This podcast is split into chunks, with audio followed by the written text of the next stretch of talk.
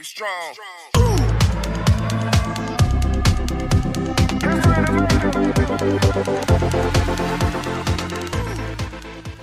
Ja, hallo zusammen. Herzlich willkommen bei unserem Videocast zum Thema Plattform im Rahmen der PEX, der Payment Exchange. Und äh, ich freue mich ganz besonders, weil ich heute hier ganz tolle Gäste habe und wir sprechen heute über den Wandel im Handel oder über den Wandel oder den Handel im Wandel. Man kann es beides rumdrehen. Es ist eigentlich ganz interessant und ich glaube halt, das Plattformthema ist einfach so groß.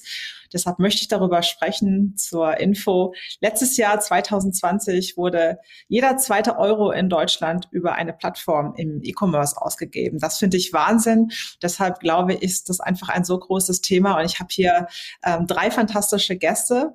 Äh, eine weitere ähm, Teilnehmerin, die konnte leider nicht dabei sein, die hat uns aber ihre Antworten schriftlich übermittelt. Die werden wir dann am Schluss auch noch ein bisschen einfließen lassen. Also ich begrüße ganz herzlich heute die Eva Maria Baumer von Mastercard, den Dr. Dominik Benner von The Platform Group und den Philipp Jonas von Sender. Herzlich willkommen. Ich gehe jetzt einfach mal, ich finde es immer besser, wenn sich die Leute selber vorstellen, weil sonst vergisst man irgendwas. Und äh, ich fange einfach mal an bei Ladies First. Liebe Eva Maria, sag doch mal, wer bist du?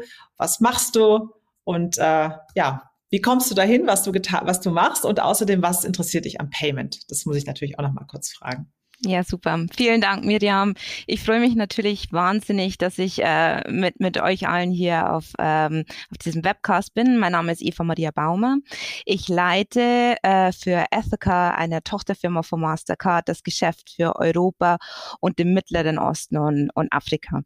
So, was ist Ethica? Ethica, wir sind im Bereich äh, Dispute Management and Prevention. Das bedeutet, wir, wir haben uns zum Ziel gesetzt, dass wir wirklich dazu beitragen, Dispute äh, aufzuheben und zu beseitigen. Wir sind quasi die Plattform, die zwischen Banken und Händlern sitzen. Also Miriam, wenn du eine Transaktion zurückgibst, weil sie aus irgendwelchen Gründen äh, nicht von dir durchgeführt worden ist, dann wird Ethica wahrscheinlich in diesem Bereich tätig sein und schauen, dass, dass das Problem gelöst wird.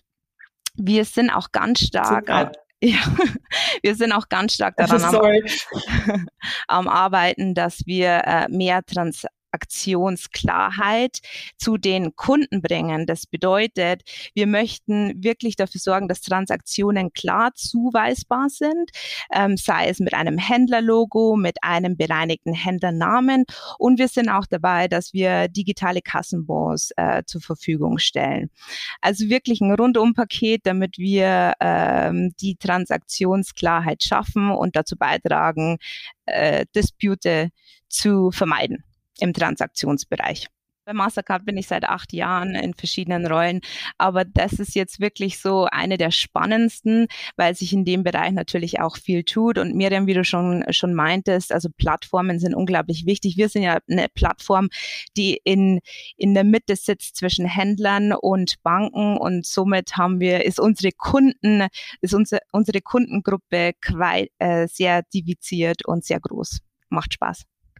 Lieber Dominik, ähm, stell dich doch auch bitte mal kurz vor. Ja, das kann ich gerne machen. Ähm, ich bin Dominik Benner, bin 39 äh, Jahre alt. Äh, wir sind ehrlicherweise ein altes Familienunternehmen. Wir sind gar nicht so Startup-like, wie man das vielleicht denken mag. Wir haben vor 140 Jahren mit Schuh-Einzelhandel angefangen.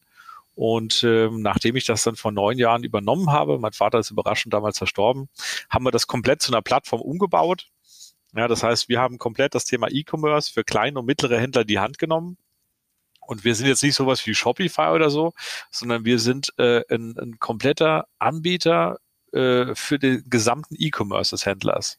Das heißt, wir verkaufen auf 50 Kanälen für den Händler, wir machen seine Produktfotos, wir machen das Payment ja, für ihn, äh, wir machen komplett den Customer Support etc. Der Händler muss eigentlich nur die bestellte Order einfach auf seinen Tresen stellen und es wird alles abgewickelt. Das ist ganz simpel. Wir hatten mal mit Schuhen angefangen. Ja, mittlerweile sind wir in 14 Branchen drin, von Fahrradplattformen, äh, Apothekenplattformen bis hin zum Thema Maschinenhandel und, und Taschen haben wir alles kreuz und quer dabei. Und ja, das macht uns Spaß. Wir sitzen in Wiesbaden, haben ungefähr 300 Mitarbeiter mittlerweile und versuchen da vernünftig in diesen Nischen zu arbeiten, wo wir aktiv sind. Vielen Dank, Dominik. Lieber Philipp, stell dich doch bitte auch mal vor. Ja, gerne, mache ich auch. Ähm, hallo, mein Name ist Philipp, ähm, VP of Product bei Sender. Kurz zu mir, also ich habe ungefähr zehn Jahre Erfahrung im Bereich Digital Product und Business Build, was mich auch fasziniert. Das heißt, meine Wurzeln sind sozusagen beim klassischen Company Building ähm, und dann die letzten sechs Jahre auch beim digitalen Abend von einer großen äh, globalen Strategieberatung. Und habe hier schon viele Industrien ähm, beraten und Startups aufgebaut. Und jetzt zuletzt bin ich äh, Fulltime sozusagen zu Sender gewechselt, Logistikbereich, gerade da, weil noch unglaublich viel zu holen ist und die noch die Branche noch sehr analog eigentlich unterwegs ist, wenn man es mal mit anderen Branchen vergleicht. Kurz, was macht Sender? Sender ist sozusagen eine digitale Spedition und bietet Logistikdienstleistungen für die Straße an. Das heißt also, wir verbinden große ähm, Kunden, die Logistikdienstleistungen in Anspruch nehmen wollen, mit kleineren Speditionen, das sind meistens Familienunternehmen, bis zu zehn Trucks, die dann diese Aufträge in unserem Namen ausführen. Ja, das heißt, Sender ist Asset Light, besitzt selber keine LKW, wir sind aber für beide Seiten Vertragspartner. Und wir wollen das Ganze einfach effizienter gestalten, ähm, auch optimieren, um dann vor allem die Preise zu reduzieren, ähm, dass trotzdem unsere Partner maximal verdienen und eigentlich auch Leerkilometer ähm, ähm sozusagen reduziert werden. Was mache ich jetzt bei Sender im Speziellen und warum bin ich jetzt hier? Ich kümmere mich um die Fragestellung, welche Zusatzdienstleistungen können wir eigentlich unseren Plattformpartnern anbieten, sodass die einfach noch mehr Werte durch unsere Plattform erhalten und äh, hoffentlich lange äh, und zufrieden mit uns äh, Sender als Plattform, als Logistikplattform zusammenarbeiten. Und das ist natürlich Payment auch ein interessantes Thema. Super. Und Zelda ist übrigens ein Unicorn, für die, die es noch nicht wissen. Also eins der Unicorns in Deutschland. Ähm, ganz herzlich willkommen. Ich habe echt tolle Gäste und viele Fragen, fragen sich jetzt vielleicht, ähm, Plattform mit Logistik und sowas hat es eigentlich so viel mit Konsumentenpayment zu tun. Und genau das, ich möchte nicht so sehr nur über B2C sprechen, sondern ich möchte auch, dass wir heute mal über den B2B sprechen, weil meine These ist einfach, die beiden Märkte oder die beiden äh, Plattformen wachsen immer stärker miteinander und irgendwie die Grenzen, die verschwinden auch immer mehr. Also man, man merkt eben sehr häufig, dass viele B2C-Plattformen auch B2B machen und man kann manchmal gar nicht mehr so eine klare Grenze ziehen. In meiner Tätigkeit bei Banksware habe ich angefangen, mich sehr viel mit unterschiedlichsten Plattformen zu beschäftigen und habe auch sehr viele Plattformen kennengelernt und muss gestehen, ähm, ich war sehr fasziniert, wie viele Plattformen es gibt, von denen ich auch noch nie was davor gehört habe und von, ich habe das Gefühl, dass es weiterhin eine Beobachtung, die ich so treffen kann, dass wir immer mehr so Vertical-Plattformen sehen, kleinere Plattformen zu speziellen Themen, sei es jetzt Chemikalien, sei es jetzt, äh, ich sage jetzt mal Rohstoffe jeglicher Art, sei es landwirtschaftliche Güter. Das ist hier in Abwesenheit ähm, von äh, Julia, die heute eigentlich auch hätte dabei sein sollen, die Plattform Pilas. Das ist eine Plattform für Agrartechnologie und selbst da sieht man eben, dass die Landwirtschaft sich auch total wandelt und äh, die, die Produkte jetzt häufig auch vom Erzeuger direkt verkauft werden äh, in den B2B, aber, aber auch in den B2C. So, deshalb fange ich jetzt einfach mal so ein bisschen an. Ich habe äh, mir mal so ein paar Fragen überlegt, die ich loswerden wollte an euch. Ähm, vor allem natürlich auch, wir sind immer noch, wir sind noch in Corona, aber irgendwie hat man auch das Gefühl, es geht so langsam ein bisschen vorbei und die Welt fühlt sich wieder ein bisschen normaler an, Gott sei Dank. Trotzdem glaube ich, haben wir auch viel gelernt oder wir haben vieles beobachtet in den letzten zwei Jahren. Ähm, jetzt würde ich gerne wild diskutieren, das geht aber leider in so einem Videocast-Format nicht immer so, deshalb frage ich auch wieder der Reihe nach und ich sehe euch quasi direkt neben mir ist Eva Maria, dann kommt Dominik, dann kommt Philipp, deshalb würde ich jetzt einfach immer so die Reihe durchgehen und würde euch mal nach euren Erfahrungen befragen, die ihr so gemacht habt in den letzten zwei Jahren. Was ist so passiert? Ähm, was hat sich geändert? Was sind die Bedürfnisse, die ihr so beobachtet? Liebe Eva Maria. Ja, total gerne. Ähm, also was ganz klar, was wir ganz klar sehen, ist ein absoluter absolute Shift zu digitalen äh, Transaktionen. Ja, also wenn man sich mal die Daten anschaut, im, im ersten Quartal von 2020, ähm, in den ersten zehn Wochen hatten wir so einen Shift zu digitalen äh, Payments wie die letzten fünf Jahre davor. Ja, also die, die letzten fünf Jahre hatten so einen Shift wie die ersten zehn Wochen der Pandemie. Das bedeutet wirklich mehr und mehr Konsumenten ähm, äh, äh, finden digitale Payments einfach unglaublich wichtig. 80 Prozent der Karten, äh, Card Present Transaktionen sind kontaktlos. Ja, und, und wir haben auch äh, Kunden befragt und äh, sieben von zehn Kunden wollen das auch weiterhin, auch nach der Pandemie, jetzt wo wir auch aus der Pandemie rauskommen,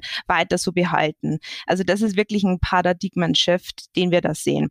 Und, und was bedeutet das? Also ich glaube, dass Kunden jetzt wirklich auch sich wohler fühlen mit digitalen ähm, Payments und natürlich dann auch die jeweilige Erfahrung damit haben wollen. Es sollte vielleicht schneller gehen. Es sollte sollte auch eine bessere Kundenerfahrung und Kundenservice äh, bereitstellen. Und, und was wir auch sehen, ist wirklich, dass was wir möchten, und das ist natürlich Mastercard als, als Card-Netzwerk, als Kartennetzwerk, sage ich jetzt mal, wir möchten unser Kartennetzwerk für alle möglichen äh, Transaktionen zur Verfügung stellen. Ob es jetzt mit der Debitkarte ist, mit der Credit Card. Wir, wir schauen uns Cryptocurrency an, wir schauen Account-to-Account-Payments. Also wir wollen dem Kunden auch viel Auswahl zur Verfügung stellen, weil wir denken, dass das natürlich auch mit diesem Shift zu digital auch einher einhergeht. Kunden wollen schnell und Kunden wollen einfach auch die Möglichkeit haben. Es soll schnell gehen und sie möchten so bezahlen, wie sie das wollen. Und das äh, kommt ganz deutlich aus der Pandemie auch heraus. Hm. Dominik, äh, was hast du da für Beobachtungen gemacht? Also wir haben auf der Kundenseite natürlich ganz klar, wie das die Eva Maria auch gesagt hat, gemerkt, dass dort im März, April ein riesiger Boost war. Äh, wir haben vor allem ältere Kunden gehabt bei uns. Das heißt, ältere Kunden haben angerufen, haben gesagt, oh Gott, ich habe hier das Tablet von meiner Tochter oder von meiner Enkelin. Wie kriege ich denn jetzt äh, das Kleidungsstück? Ja, ich habe kein PayPal. Ja, und dann haben wir dann viele Telefonbestellungen gemacht. Wir machen sehr viel über Telefon bei uns. Ähm, das hat also schon eine ganz äh, andere Kundschaft auf einmal online gezogen. Und was wir auf der Händlerseite, also auf der B2B-Seite gesehen haben, war natürlich so, oh mein Gott, wir müssen jetzt sofort handeln. Wir haben uns nie darüber Gedanken gemacht, wie können wir das jetzt schnell umsetzen? Was mich ein bisschen schockiert hat, äh, man hat es in den Medien gesehen, ganz viele Händler haben in den Lockdowns angefangen, äh, sind mit ihrem Handy rumgelaufen, haben überall äh, einmal durchfotografiert und haben Video gedreht und haben es auf Facebook gestellt und haben gesagt, kauft bei mir ein. Ja, und da muss ich ehrlicherweise sagen, also ist ja eine nett gemeinte Aktion, aber die hätten ihre Zeit, zwei Monate Lockdown oder drei Monate, lieber mal investieren sollen, ein vernünftiges ERP-System zu nehmen, sich darüber Gedanken zu machen, kann man auf einen Online-Shop verkaufen oder nimmt man irgendeine Plattform teil? Ja? Denn wer bestellt dann äh, auf Facebook irgendwas, äh, weil er sieht, oh, da gibt's ein paar Klamotten? Macht doch keiner, ja. Und äh, da, das war ein Punkt, wo ich mich innerlich schon geärgert habe, gesagt, das hätte man eigentlich besser nutzen können. Hm. Philipp, wie war es bei euch? Ähm, ja, zunächst mal eine, eine interessante Anekdote, die, ähm, die so die Corona mit sich gebracht hat. Ähm, wenn man beobachtet, wie denn jetzt äh, in der Vergangenheit, äh, in letztes Jahr dann auf einmal Geschäft gemacht worden ist, es ging ein bisschen weg von digital zu analog. Und ich erkläre auch kurz warum. Und zwar die Corona-Krise hat eine Verknappung vor allem auf der Speditionsseite mit sich gebracht. Ja, also Grenzen waren geschlossen, die Lkw-Fahrer konnten nicht so frei sich bewegen wie vorher. Das heißt, es gab eine Verknappung an LKWs sozusagen. Und um jetzt die LKW-Ressourcen ähm, noch zu bekommen, die da waren, haben die Leute zum Telefon gegriffen, um noch kürzer und schneller äh, die Spedition beauftragen zu können. Das heißt, also hier war der erfolgreich, der analog gegangen ist und das Telefon äh, genommen hat und nicht irgendeine digitale Plattform oder per E-Mail. Das ist schon mal so eine interessante Beobachtung, kurz gewesen, die die Krise gezeigt hat. Was Payments jetzt ähm, oder was im Bereich Fintech ist, haben wir ganz klar gesehen, dass die Krise ja Unsicherheiten mit sich gebracht hat. Ähm, teilweise auch ähm, nicht klar war, kann denn mein Kunde überhaupt mich morgen noch zahlen, wenn ich für den heute fahre. Das heißt, hier war ganz klar im Vordergrund bei uns die Liquiditätsbeschaffung, die Transparenz auf meine eigene Liquidität. Kann ich denn überhaupt noch meine Rechnungen bedienen, gemäß den, äh, dem Einkommen, was ich äh, nächste Woche erwarte auf meinem Konto? Und brauche ich gegebenenfalls eine Vorfinanzierung oder flexible Zahlungsziele? Das heißt, gerade im Bereich Fintech haben wir gemerkt, ist ein größeres und verstärktes Bedürfnis da, unserer Spedition ähm, neue Lösungen anzubieten. Und äh, dieser neu, diesem neuen Trend wollen wir uns natürlich als Plattform aufstellen. Mhm. Ja, das ist auch sehr spannend. Aber finde ich auch lustig, dass man dann doch wieder, äh, dass die Kunden wieder angerufen haben. Bei euch auch, Dominik, die älteren Kunden, die dann angerufen haben, um zu bestellen, die dann online bezahlt haben, aber bestellt haben per Telefon. Das ist auch lustig. Gibt es auch irgendwas und habt ihr irgendwas bemerkt, äh, was gar nicht mehr geht, was irgendwie was früher noch toleriert worden ist, was jetzt nicht mehr geht? Habt ihr da was äh, entdecken können? Einmal Reihe um Eva Maria wieder startet wieder. Ähm, also ich habe es vorher schon angesprochen, ich glaube, dass die Schnelligkeit wichtig ist, also ein schneller, äh, die, die Kundenbedürfnisse schnell zu befriedigen und, und, und auch schnell Kundenservice anzubieten. Was ich mir, und das, das finde ich ganz interessant, was äh, der Dominik sagt mit der älteren Generation. Also man sagt ja immer, man geht online und man möchte alles online machen und das schnell abwickeln. Aber sind wir da auch wirklich ähm, so aufgestellt, dass wir alle mit ins Boot holen, ähm, die dann wirklich alle auch den Zugang dazu haben? Wenn jetzt nur noch alles online geht, decken wir da die ganze Bevölkerungsschicht ab. Und das ist so ein Thema, das finde ich wirklich spannend. Wie kann man ähm, die Kundenbedürfnisse aller Schichten befriedigen und und, zu, also wirklich für jeden da sein und nicht Leute auszuschließen. Also wie geht man den Weg und wie balanciert man das? Das finde ich ein spannendes Thema und über das machen wir uns natürlich auch Gedanken. Aber prinzipiell denke ich, dass der Kunde jetzt erwartet, ähm, dass auf allen Kanälen, die ihm zur Verfügung stehen oder die ihm wichtig sind, ihm geholfen wird, dann Ansprechpartner auch da ist, ähm, ob es jetzt vielleicht als Bot ist, zu, vor, zu allererst, aber ich denke, das ist wichtig. Die Schnelligkeit ähm, ist ein extrem wichtiger Punkt, den wir einfach auch sehen.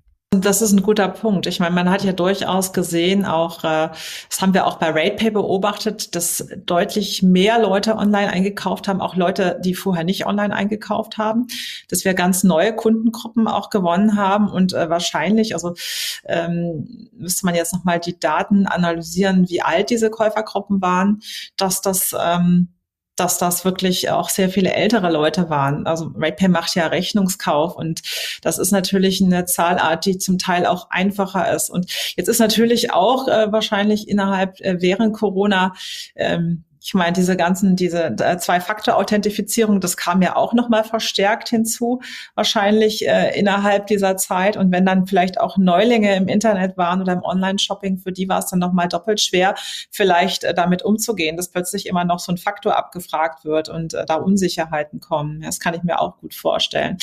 Ähm, ich, ich kann mir auch gut vorstellen, dass, ich meine, unsere Welt, ich habe letztens mal diesen Begriff Amazonized gebraucht, aber wahrscheinlich, je mehr man sich damit auseinandersetzt, desto, desto anspruchsvoller wird man auch, ja, oder desto weniger verzeiht man vielleicht, was früher noch okay war. Ähm, Dominik, habt ihr auch Beobachtungen gemacht, dass es Dinge gibt, die ähm, im Prinzip nicht mehr gehen, nicht mehr passen? Ja, äh, starre Arbeitsmodelle. also äh, muss man mal so sagen, weil äh, hat zwar jetzt an sich mit Plattformgeschäft nichts zu tun, aber wir haben heutzutage eine ganz andere Haltung von Bewerbern, ja, äh, die sagen, wie was Homeoffice geht nicht oder nur teilweise. Also das hat sich schon mal rapide verändert, diese Haltung der Bewerber und die Sichtweise dort. Hm, dann hat sich das ganze Thema verändert. Ähm, wie tust du eigentlich mit dem Kunden interagieren? Ne, früher war einfach, da ist die E-Mail-Adresse, schreiben Sie uns fertig. Heutzutage erwartet ja der Kunde, dass es per WhatsApp geht, dass man ihn sofort zurückruft. Das heißt, der, der, die, die, die, die Bindung an den Kunden ist deutlich enger und, und direkter geworden. Ne, der Kunde erwartet das, ja. Und das dritte Thema, was wir auch erlebt haben durch Corona und durch die Lockdowns, war das Thema Delivery. Ja, ähm, also früher hat man ja gesagt, komm, wir verschicken als Onliner und ein, zwei Tage später ist es bei dir. Durch den Lockdown haben die Leute gesagt, oh, ich bin jetzt zu Hause, ich will es heute haben. Und das Thema Same Day ist natürlich in den Vordergrund gerückt. Player wie Gorillas, wie Picnic und, und Flink und wie die alle heißen, äh, die machen einen super Job, die sind schnell, schnell im Liefern und das setzt auf einmal durch Corona einen neuen Standard, an dem wir uns als Plattform auch gewöhnen müssen. Und das heißt, da ist schon eine andere Erwartungshaltung der Kunden. Das sind so meine mhm. drei Learnings an Veränderungen. Mhm. Hm, das stimmt. Nutzt ihr alle Gorillas? Also ich bin totaler Gorillas-Fan, muss ich sagen, geworden. Das ist schon eine tolle Sache. Also äh, ist schon interessant. Ich meine, es gab es ja vorher gar nicht. Und seit wann gibt es jetzt? Seit einem halben, dreiviertel Jahr. Ich muss sagen, ich bin schon Stammkunde, ja. Philipp, was habt ihr beobachtet, was nicht mehr akzeptabel ist? Ich glaube, ich kann dem genau zustimmen, was Eva Maria und Dominik schon gesagt haben. Ich möchte auch nochmal verstärken, was auf jeden Fall nicht mehr akzeptabel ist, äh, sich nicht anpassen und flexibel reagieren auf die Bedürfnisse von Kunden und seinen Partnern. Also gerade die Krise hat gezeigt, dass man äh, vielleicht sein Geschäftsmodell anpassen muss. dass man gegebenenfalls wie in unserem Beispiel ähm, die Supply Chain anpassen muss, schneller auf Veränderungen und auf Engpässe reagieren. Und wir als Logistikplattform müssen uns natürlich der Sache auch stellen und demzufolge dann Lösungen anbieten. Das heißt, man muss noch kundenzentrierter sein als vorher. Und es ist eine Riesenchance für Firmen, die diesen Job extrem gut machen. Das heißt, zuhören, was hat sich denn jetzt bei dir verändert oder bei Ihnen? Und lass uns doch gemeinsame Lösungen finden, wie wir unser Angebot noch für euch noch besser machen und äh, relevanter machen können. Also ähm, und sozusagen als Problemlöser auftauchen und äh, das für sich einfach nutzen. Das hat Sender auch gemacht. Also als Beispiel von langfristigen Lieferverträgen oder Logistikaufträgen hin zu sehr kurzfristigen, eher so Spot-on-Demand-Aufträgen. Ja, und das ist äh, war, war interessant, dass das sich mehr und mehr durchgesetzt hat. Ähm, und ja, was Dominik auch sagte, auf jeden Fall dieses Fully Remote Work. Ähm, da mussten wir uns natürlich auch intern drauf einstellen. Wir haben acht Büros mittlerweile, ähm, 880 Leute. Man muss also gucken, wo, äh, wie man mit denen kollaboriert. Und da mussten wir uns auch, mussten wir neu lernen, wie wir ähm, zusammenarbeiten und auch unsere Kultur und Werte anders ausleben sozusagen. Weil das, was wir vorher gemacht haben in All Hands mit so vielen Leuten physisch, geht halt nicht mehr. Also, und das hat auch wieder Chancen der Zusammenarbeit äh, und mehr Flexibilität vielleicht für die einzelnen Mitarbeiter gegeben. Auf jeden Fall. Aber unsere Gesellschaft hat sich schon ganz schön verändert dadurch. Also ich meine, ich finde es ja, ich finde es hat uns einen positiven digitalen Ruck gegeben, aber ich bin sehr gespannt, wo das noch alles hinführt. Ähm, Jetzt sprechen wir ja heute auch ein bisschen über Payment. Hat sich jetzt einmal so eine kurze Frage in die Runde der Payment Mix. Also wir eher jetzt im B2, sprechen wir jetzt mal über B2C. Dann frage ich jetzt nur mal Eva Maria und Dominik. Philipp ist dann nachher dran. Hat sich der im B2C verändert während oder nach Corona? Seht ihr da Veränderungen? Nee, sehen wir nicht. Nicht? Eva? Also wir sehen, wir sehen halt, wie gesagt, den Shift zu, zu contactless und dass jetzt wirklich so äh, die, der Kunde sagt an, mit was er zahlen möchte. Also ob es jetzt, wie gesagt, Debit, Credit, ob es äh, ACH ist, es, es, es muss alles einfach zur Verfügung stehen. Und, und das sehen wir. Aber das wäre jetzt interessant gewesen, ob der Dominik jetzt da auch wirklich eine Veränderung sieht, aber spannend in, in deinem Bereich nicht. Nee, also sehen wir nicht. Nee? Okay. Also du hast auch nicht die, den Mix. Also das hätte mich jetzt auch interessiert, weil aus der RatePay-Brille kann ich jetzt wieder so ein bisschen, ich schwenke immer so zwischen meinen beiden, zwischen RatePay und Banksware. Bei RatePay haben wir natürlich, ähm, RatePay ist sehr stark gewachsen in der Pandemie und ähm, es sind einige Kunden, die einfach deutlich größer geworden sind, die dazugekommen sind und, und die, wo einfach die Dienstleistung, gerade im Bereich Lebensmittel, Hygieneartikel, das ist natürlich unglaublich gewachsen. Und da ist es aber für uns immer schwer zu sehen, hat jetzt der Rechnungskauf zugenommen äh, oder aber ist es jetzt mit allem mitgewachsen? Das ist gar nicht so einfach, äh, ich sag mal, das auseinanderzuziehen. Aber ich hätte trotzdem mal gedacht, dass ähm, schon auch viele Leute auch auf Rechnung gekauft haben, weil sie eben ja mit manchen Zahlarten so ein bisschen überfordert sind. Ja, also um, sind wir wieder beim Thema Zwei-Faktor-Authentifizierung oder Anmeldung bei PayPal etc. Also das ist so und da ich, ich bin mal gespannt nachher auf die Auswertung, die haben wir noch gar nicht so ausgewertet, ob da vielleicht eventuell ältere Zielgruppen jetzt doch verstärkt auch Rechnungskauf genutzt haben. Ähm, mhm. Bin ich gespannt. Ich glaube, dass auch äh, geografisch natürlich ein Unterschied da ist. Also äh, zum Beispiel, ich habe zehn Jahre in London gelebt. Da hat man zum Beispiel alles mit der Karte bezahlt, ob es jetzt ein Kaugummi ist oder ob es jetzt dann doch größere Beträge sind. Und äh, ich bin dann immer wieder nach Deutschland natürlich auch und, und wollte mit der Karte zahlen und, und dann hieß es ja mit der Karte für 10 Euro. Wir haben Mindestwert von 15. Ja. Und jetzt geht es. Äh, das ist keine Frage mehr. Also und das, das finde ich natürlich auch gut, dass wir da auf den, den Zug der Digitalisierung, sage ich jetzt mal, aufspringen. Aber wie gesagt, also ja, Gott gibt, sei Dank. Ja. Aber es gibt wirklich geografisch mhm. natürlich auch noch Unterschiede, aber allgemein ist der Trend wirklich dazu, dass man sagt, äh, man springt auf die Digitalisierung und vor allem die Auswahl ist wichtig, dass der Kunde die Auswahl hat, mit welcher Zahlungsart er zahlen möchte. Mhm. Ach ja, sehe ich auch so. Naja, also es, es bleibt sehr spannend. Oder gibt es auch noch Trends, äh, die ihr, also hatten wir ja schon bei Mobile gesprochen, gibt es noch weitere Trends, die ihr sonst gesehen habt, wo eine Nachfrage da war? Habt ihr noch irgendwas beobachtet? Eine zusätzliche? Also was wir natürlich schon gemerkt haben, ist, dass die Leute viel mehr Lieferfenster erwarten. Also wo die sagen, Achtung, ich will genau die Delivery Times haben. Das war ein wichtiges Thema. Das zweite Thema, dass man auch einfach telefonisch bestellt. Ja, Äh, das ist bei großen Playern wie Amazon ja gar nicht möglich. Also versuch mal bei Amazon die Telefonnummer rauszufinden. Da musst du, glaube ich, 38 Menü Menüpunkte durchklicken, bis das funktioniert. Und das war also schon äh, ein wichtiger Punkt, dass die Leute direkt per Telefon arbeiten können. Und das dritte Thema, was natürlich auch wichtig war, äh, war das Thema der Rückgabefristen. Also viele haben gesagt, oh, ich bin jetzt in Corona, ich weiß nicht, wann ich das nächste Mal wieder zur Post gehe, ich gehe gerade nicht zur Arbeit, ich bin im Homeoffice. Da haben wir immer kulanterweise gesagt, komm, dann mach eben zwei oder drei Wochen länger. Also da war schon die Erwartungshaltung, sei bitte flexibler, lieber Verkäufer. Mhm. Und das mussten wir mhm. eben auch mhm. mitgehen. Ne? Mhm, also interessant, da sind wir genau wieder beim Thema Flexibilität, hatten wir jetzt auch schon ein paar Mal. Also der Kunde, der deutlich anspruchsvoller wird und immer weniger verzeiht. Ja, also deshalb äh, muss man eigentlich ein immer exzellenteres Kundenerlebnis bringen, damit man auch wahrscheinlich langfristig erfolgreich ist. Ähm, ich würde jetzt noch mal gern so ein bisschen über den B2B noch mal sprechen.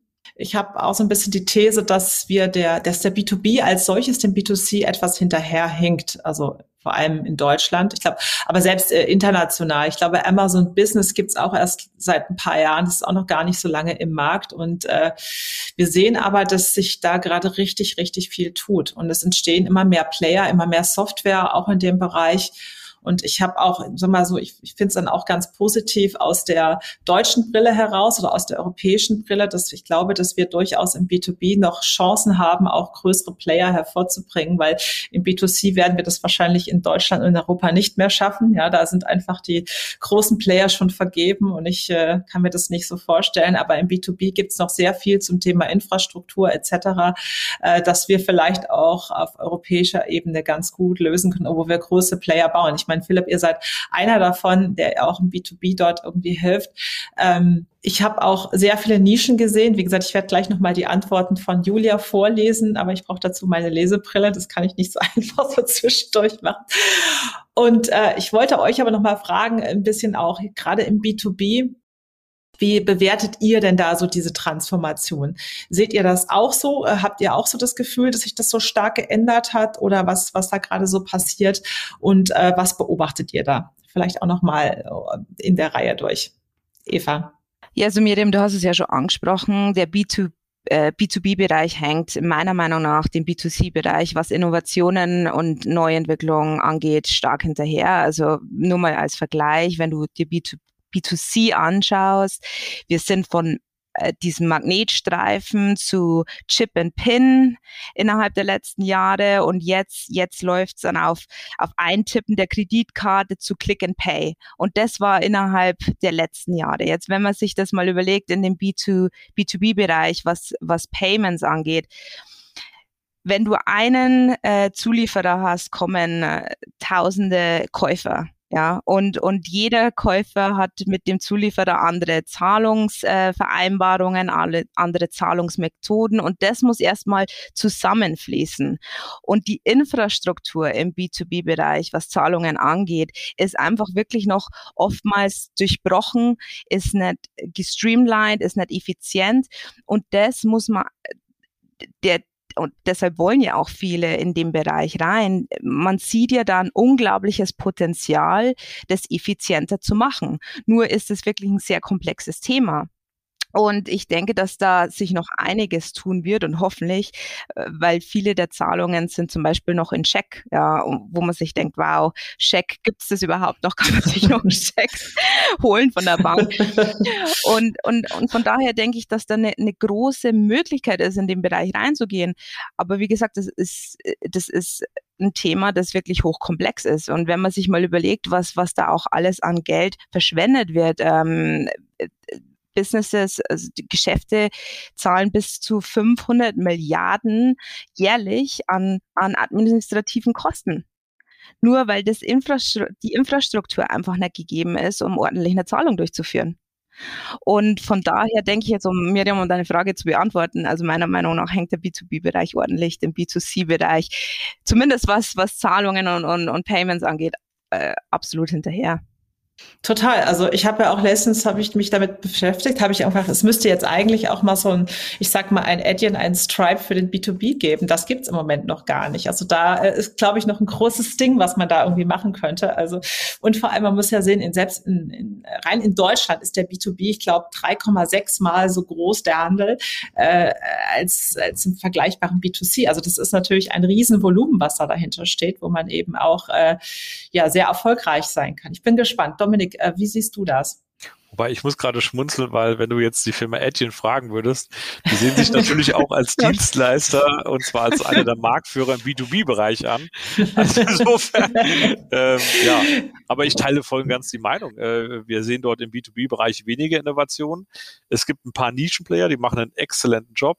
Ähm, ich nehme ein Beispiel, äh, Tire24 das ist zum Beispiel eine Großhandelsplattform, äh, wo, wo äh, Händler sich ihre äh, Fahrzeugteile und vor allem Reifen bestellen und das ist super organisiert, die machen einen mega Job. Auch Firmen wie Mercateo haben sich zehn Jahre lang mühsam aufgebaut und machen heute mittlerweile drei, vier, 500 Millionen Euro Volumen und Umsatz damit. Also es gibt schon ein paar Nischenplayer, aber ja, die Innovationskraft ist dort geringer. Es gibt wenig Player, die das machen und äh, im B2B-Bereich hast du immer eine Challenge. Ja, wenn einer der B2B-Player sagt, ich werde jetzt Plattform, dann sagen alle anderen, oh nö, das ist ja unser Konkurrent, bei dem machen wir nicht mit.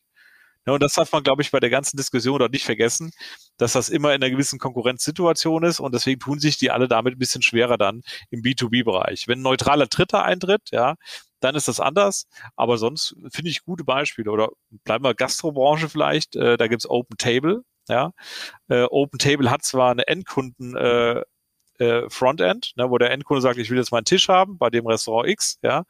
Aber in Summe ist es ein B2B-Player, weil die nichts anderes machen, als mit allen Restaurants sich zu connecten, den Tablets hinzustellen und überall deren Terminhoheit zu managen. Ne, es ist eigentlich ein kleines ERP-System geworden für die Gastrobranche. Und äh, das finde ich schon spannend und da gibt es einige gute Beispiele. Hm. Ja, da sieht man auch wieder, dass die Sachen zusammenfließen, ja, dass es verschmilzt, also dass es nicht mehr so klare Grenzen gibt. Was ist denn eigentlich jetzt B2B, was ist B2C? Sorry, du wolltest was sagen. Nee, nur ganz kurz zum, zum Dominik auch. Äh, 100 Prozent. Und jetzt, jetzt führt man dann noch dazu auf, dass es ja einige B2B-Player gibt, die ja international dann auch noch tätig sind. Jetzt hast du lokal, aber dann, wenn das, wenn du das Internet auf internationaler Ebene machst, dann kommt ja die Komplexität noch mit dazu. Also äh, drum ist ein spannendes Thema, ähm, finde ich, dass man wirklich. Jetzt habe ich dich gerade verloren. Ähm, hattest du noch was gesagt oder ich hatte gerade irgendwie, habe ich gerade eine Störung gehabt? Egal. Ähm, Philipp, darf ich dich noch äh, um deine Meinung bitten?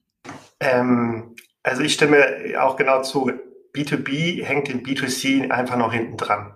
Klassischerweise, man äh, Gründer interviewt, dann will jeder ein großes B2C-Firma aufbauen, wahrscheinlich auch mit der Annahme, dass man sich da besser hineinversetzen kann, weil man ja wahrscheinlich selber der Endkunde ist und weil auch ähm, die Distribution von solchen B2C-ähnlichen Geschäftsmodellen anders abläuft. Meistens über Performance Marketing. Ähm, jeder, der mal ein B2B, B2B-Geschäftsmodell skaliert hat, der weiß, es sind längere Sales-Zyklen, es ist einfach teilweise deutlich schwieriger, dann überhaupt solche Produkte ähm, äh, und solche Dienstleistungen zu bekommen. Aber wenn man jetzt mal die ähm, Startup-Nachrichten äh, wöchentlich verfolgt, da kommen ja unglaublich viele B2B-Startups jetzt auf den Markt. Einige wurden hier schon angesprochen, ja, sei es Logistik, sei es in, in Baugewerbe, sei es äh, Restaurants verbinden. Äh, Schoko ist ja auch noch ein anderes davon, ähm, die den die ganzen äh, Bestellprozess für Restaurants ähm, managen. Ähm, und diese Plattform, da ist ordentlich Musik drin, weil einfach das Volumen, was darüber laufen kann, also sehr, sehr groß werden kann. Das heißt also, ähm, es ist spannend zu sehen, dass es, ähm, dass es im B2B-Bereich jetzt viel tut und dass jetzt Gründer das äh, in die Hand nehmen und ähm, ja, da groß denken. Und ich glaube, da hat äh, Europa und Deutschland auch eine gute Chance, da vorne mit äh, dabei zu sein. Mhm. Ja, bin ich ganz bei dir. Ich meine, was im B2B halt zum Teil noch anders ist, sind einfach die Warenkörbe, die zum Teil ja sehr groß sind. Also ich meine, wenn der, es gibt ja den B2B und den B2C, wo es relativ ähnlich ist, wo die Warenkörbe gleich hoch sind. Ich sag jetzt mal so, ein Unternehmen, was sein, äh, sein, sein Kaffee, sein Toilettenpapier, seine täglichen Sachen irgendwo einkauft bei Amazon oder irgendwelchen kleinen Shops. Das ist dann B2B-Transaktion, aber es gibt natürlich auch die B2B-Transaktionen, wo ich irgendwelche Waren für 200.000 Euro kaufe. Die können einfach über normales Payment oft gar nicht so abgedeckt werden. Da ist dann schon eine Schwierigkeit da. Ähm, Vor allem, wenn ich das Beispiel gerade aufnehmen darf, äh, das Thema Schoko nur mal als Beispiel, die tun ja untereinander den Gastronomiebetrieben einfach nur eine Möglichkeit bieten, die Bestellung abzugeben. Aber da ist keinerlei Payment integriert. Äh, die machen einfach nur, hallo, äh, ich hätte gerne Folgendes und dann wird eine Rechnung physisch geschickt äh, an den Besteller. Und das ist, glaube ich, eine riesige Chance für die Payment-Anbieter, äh, dort auch die Zahlungsabwicklung direkt zu verknüpfen. Denn so ist es immer ein dummes System, in Anführungszeichen, stupide und einfach. Und wenn man künftig Payment direkt integriert, auch mit der Zahlungsausfall, äh, oder mit der Zahlungsausfallgarantie, äh, kann man damit erstens gute Marge erzielen und zweitens ein riesiges Volumen erschließen. Mhm. Ja, sehe ich auch so. Und dann passt natürlich auch, ich sag mal, Liquiditätsbeschaffung aller Banksware. Also so ist eigentlich ja auch die, meine Idee eigentlich auch damals gekommen. Als Payment-Anbieter sagte ich mir, hm, eigentlich muss man einen, einen breiteren Service anbieten. Es reicht manchmal nicht so nur diesen einfachen Service zu machen, sondern einfach den Kunden ganzheitlich zu bedienen. Und dafür braucht man eben auch häufig äh, die Liquidität. Ja, das gehört auch dazu. Ich würde jetzt einmal kurz hier mal die Fragen mal vorlesen von ähm, Julia. Und äh, dann können wir vielleicht noch mal gucken, ob wir da noch einen Punkt haben, äh, den wir gerne noch mal aufgreifen würden als Gruppe. Also ich fange mal ganz kurz an. Also, Julia schreibt mir, also sie freut sich sehr, es tut ihr also wirklich sehr leid und ich, sie wollte nochmal sagen, wir bieten neben Pilas unsere Software als B2B-Marktplatz auch als Produkt an. Also guckt gerne mal auf unsere Webseite, es schreibt sich pilers.de, P-I-E-L-E-E-R www.marktplätze.de. So, also, und bislang haben wir sechs B2B-Marktplätze gebaut. Wie bewertest du die Transformation? Also die Nachfrage nach Plattformen im B2B ist riesengroß. Als Pilas haben wir darauf reagiert und Seller als Whitelabel-Lösung für Marktplätze und Plattformen entwickelt. Die Nachfrage nach diesem Produkt ist seit Jahresanfang deutlich gestiegen. Immer mehr Unternehmen etablieren digitale Lösungen für ihre eigenen Sourcing-Prozesse sowie den Kunden und ihren Kunden. So, welche Bedürfnisse sind jetzt da, die vorher nicht da waren? Pilas ist als reine B2B-Plattform gestartet. Post-Corona steigt so das Bedürfnis vieler Unternehmen, ihren eigenen Kunden digitale Lösungen zu bieten und selbst die eigenen Prozesse intelligenter, effizienter und transparenter zu machen. Es wirkt für mich ein bisschen wie ein neuer Schlankheitswahn. Aha. Mhm. Das Ziel sind schlanke, automatisierte Beziehungen zu allen Stakeholdern und Partnern. Am liebsten sofort und alles auf einen Blick, transparent und mit digitalen Lösungen für Payment, Logistik, Sourcing und alles in einer Anwendung. Anwendung. Wie sieht die Kundenbetreuung hier jetzt aus? Wir entwickeln gemeinsam mit unseren Kunden ein klares Verständnis für ihre Anforderungen, zeigen, welche Lösungen unsere Softwareplattform Seller bietet und ergänzen diese über automatisierte Schnittstellen und weitere spezialisierte Lösungen, wie zum Beispiel mit Banksware, Stripe und, und, und. Könnt ihr eine Beobachtung oder einen signifikanten Wunsch beim Thema Payment feststellen? Das Thema Payment wird besonders im B2B immer wichtiger. Die meisten Unternehmen haben große Bedenken, ihren ihre, ihre Rechnungslegung zu automatisieren. Angesichts der größeren Summen scheint man dem Internet noch nicht so recht zu vertrauen. Gleichzeitig genießen viele im privaten Bereich die Vorteile des Digital Payment. Aus unserer Sicht muss es für einen digitalen Mittelstand Lösungen geben, mit denen man 250.000 Euro genauso einfach und sicher bezahlen kann wie die Jeans bei Zalando oder den Kaffee am Prenzlauer Berg. Daran schließen sich dann noch viele Anwendungen an. Welche Chancen seht ihr? Wir haben alle zusammen gelernt, dass es geht, wenn wir müssen. Jetzt sollen wir uns alle aufstellen, dass wir nie wieder müssen, sondern es einfach können. Digital ist oft sehr effizient, aber auch brutal. Was erhofft ihr euch persönlich? Wir wissen jetzt, dass digital nicht das Ende der Welt ist, sondern der Anfang unserer massiven Infrastruktur, Bildungs- und Ressourcenprobleme zu lösen. Die digitalen Lösungen sind alle da, wir müssen sie nur nutzen. Das finde ich ein sehr beruhigendes Gefühl und ich wünsche uns allen, dass wir das auch tun. Wie seht ihr den Rest der Branche, der nicht digital ist? In der Land- und Ernährung Ernährungswirtschaft steckt heute schon viel Digitales. Es nicht zu nutzen halte ich für fahrlässig für Menschen, Tiere und Umwelt. Ich habe wenig Verständnis für bestehende Verharrungskräfte. Sie sind Raubbau in unserer Zukunft. Genau. Das ist also auch die letzte Frage, die will ich euch auch noch stellen. Ähm, äh, wie seht ihr den Rest der Branche eben, der nicht digital ist in den Plattformen? Wie sieht's da überhaupt in der Zukunft aus? Und ähm, ich fand das jetzt auch schön, was sie gesagt hat, weil letztendlich hat äh, das was wir, wir haben eben darüber gesprochen, dass die Prozesse brutaler werden. Äh, es wird einfach, der Kunde wird anspruchsvoller. Also wir teilen da irgendwie alle die gleichen Meinungen. Das ist ja schon mal interessant. Aber wie seht ihr das, äh, wie seht ihr, wie schätzt ihr Player ein, die das nicht hinbekommen? Gibt es die dann überhaupt noch? Ah, ich dachte, du machst mal äh, Gentleman First. Ähm. So. das, ist, das ist, du bist immer direkt neben mir. Deshalb ist sorry, das ist so, das, mir wird es so angezeigt, dann ist es für mich immer einfacher. nee, mach doch mal, mach doch mal die Herrschaften zuerst. Okay. Ja, also ich kann gerne anfangen. Ähm, also ich würde mal sagen, es gibt keinen Zwang, digital zu arbeiten. Also Äh, niemand muss digital sein. Ja, ähm, klar, es wird immer weniger Unternehmen und Betriebe geben, wo es ohne geht. Ja, aber es gibt keinen Zwang. Ja, und das Eiscafé muss nicht digital sein. Und wenn äh, äh, der, der Anzugschneider sagt, er will nicht digital sein, dann lässt das eben. Ja, seine Entscheidung. Oder der Schuhmacher, wer auch immer. Ähm, insofern, ja, klar, das Fenster wird kleiner für undigitale Unternehmen, aber sie werden weiter bestehen. Ja. Und selbst in extrem starken digitalisierten Städten wie Singapur, ja, wo ich vor einem Jahr war, äh, auch dort findet man Player, die sind völlig undigital, die arbeiten mit einer Casio-Kasse äh, aus den 80ern und versuchen sich da durchzuwurschteln. Also äh, man sollte nicht glauben, auf einen Schlag sind durch Corona alle digital geworden. Das ist nicht so.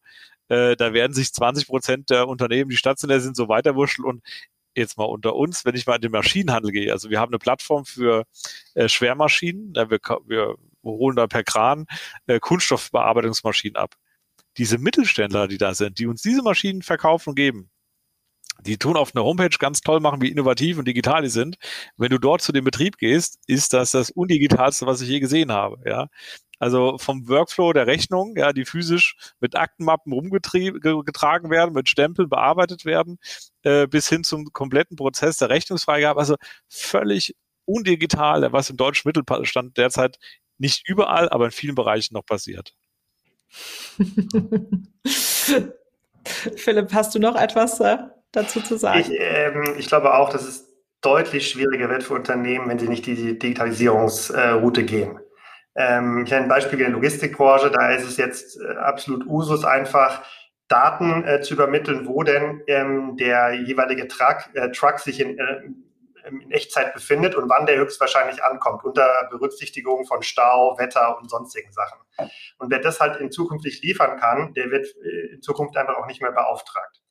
Aber Digitalisierung ist ja auch nur Mittel zum Zweck. Ja? Also das heißt, man muss eine Dienstleistung besser machen können, vielleicht günstiger anbieten können. Ähm, das sind sozusagen so, so, so, so Endnutzen. Nichtsdestotrotz ist es trotzdem auch noch wichtig, dass man menschlich die Beziehung hält. Ja? Also Dominik hat ja das Beispiel gebracht, äh, dass Kunden vielleicht auch noch am Telefon bedient werden wollen. Es gibt auch immer heute noch komplexere Probleme, die dann am Ende immer ein Mensch lösen muss. Ich glaube deswegen, Digitalisierung hilft uns, diese langweiligen, wiederkehrenden, äh, nervenaufreibenden Sachen äh, zu automatisieren, sodass sich Menschen dann wirklich auf die großen äh, Probleme beschäftigen können. Und äh, wenn, beim Kunde mal einen Schuh drückt, dann ist es doch besser, dass kein Bot sich da äh, der Sache stellt, sondern vielleicht echt eine empathische Person, die dann auch wirklich eine kreative Lösung findet. Ähm, so, glaube ich, kann man das vielleicht äh, sehen, wie das von unserer Seite. Das heißt, wir werden nach wie vor auch immer noch ähm, Mitarbeiter haben, die sich unseren Spediteuren oder unseren Kunden ähm, nähern. Und wenn das Telefon klingelt, hebt hier bei uns jemand ab. Es gibt also eine Nummer. Das ist wichtig. Aber da sind wir ja auch wieder beim, beim Thema, wo wir am Anfang waren, was du sagtest auch, Eva Maria, diese Inklusion auch von allen, dass wir, dass wir eben Produkte auch haben und, und Plattformen haben, die für alle da sind, wo sich alle wohlfühlen, die, die nicht ausgrenzen. Ja, weil, also ich meine, das finde ich schon immer auch so ein bisschen schwierig, so wenn wir, wenn wir sehen, hm, gerade so in der Finanzbranche, es gibt immer weniger Filialen, eigentlich soll alles online gemacht werden und es gibt aber auch immer mehr ältere Menschen, die sich echt schwer tun damit. Ja, das ist, ist nicht immer so einfach und äh, das, das kann, man kann auch, man sollte auch keine Leute ausgrenzen, ja, weil das ist auch nicht gut. Da tut man sich selbst auch nichts Gutes. Also, naja, es ist eine, eine, eine, interessante Diskussion. Ich bin sehr gespannt, über was wir dann in so fünf, sechs Jahren diskutieren. Ich war heute, ähm, ist jetzt ein ganz anderes Thema, aber ich hatte heute ein, äh, habe heute an einer Konferenz teilgenommen der Bundesbank ähm, und China. Ja, da war ich eingeladen und da ging es dann darum, irgendwie was, was, was man von China lernen kann und umgekehrt und äh, und auch die Frage nach dem digitalen Euro. Das ist, es passt jetzt so gar nicht hierher, aber ich finde es eigentlich trotzdem auch interessant interessant, weil wir uns auch darüber dann unterhalten haben, wie wichtig es ist, wenn ein digitaler Euro kommt, dass alle damit irgendwie klarkommen.